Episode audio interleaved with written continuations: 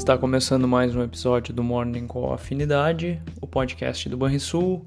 Bom dia, pessoal. Eu sou Daniel Boas, da Gerência de Assuntos Econômicos e de Investimentos, e esses são alguns dos destaques do dia. Os futuros americanos e bolsas europeias recuam nesta quinta-feira após resultados corporativos aquém do esperado.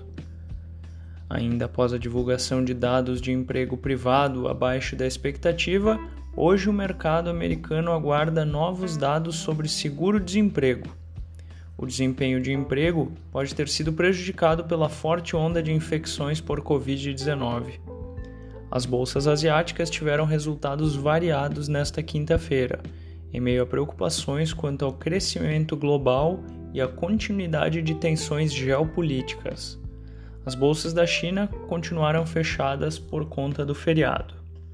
Sobre a crise entre Ucrânia e Rússia, o Pentágono anunciou que irá mover parte de suas tropas instaladas na Europa para mais ao leste do continente, um movimento que deverá piorar o clima por lá.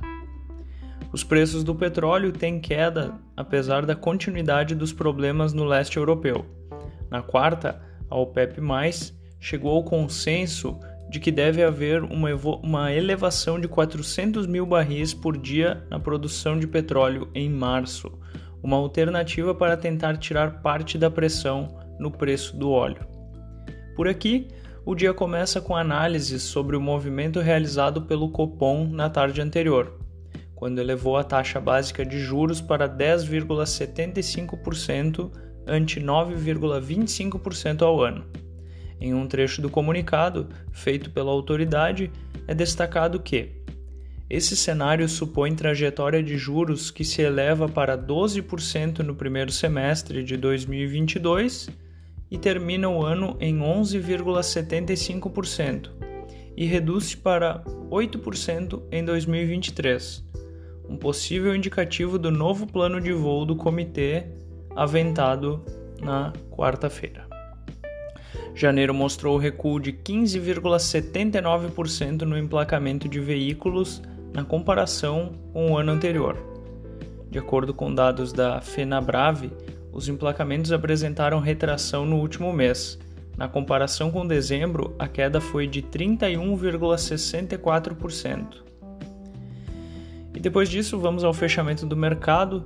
O dólar fechou a quarta-feira estável aos R$ 5,26 o Ibovespa teve queda de 1,18% aos 111.894 pontos e o S&P avançou 0,94% aos 4.589 pontos.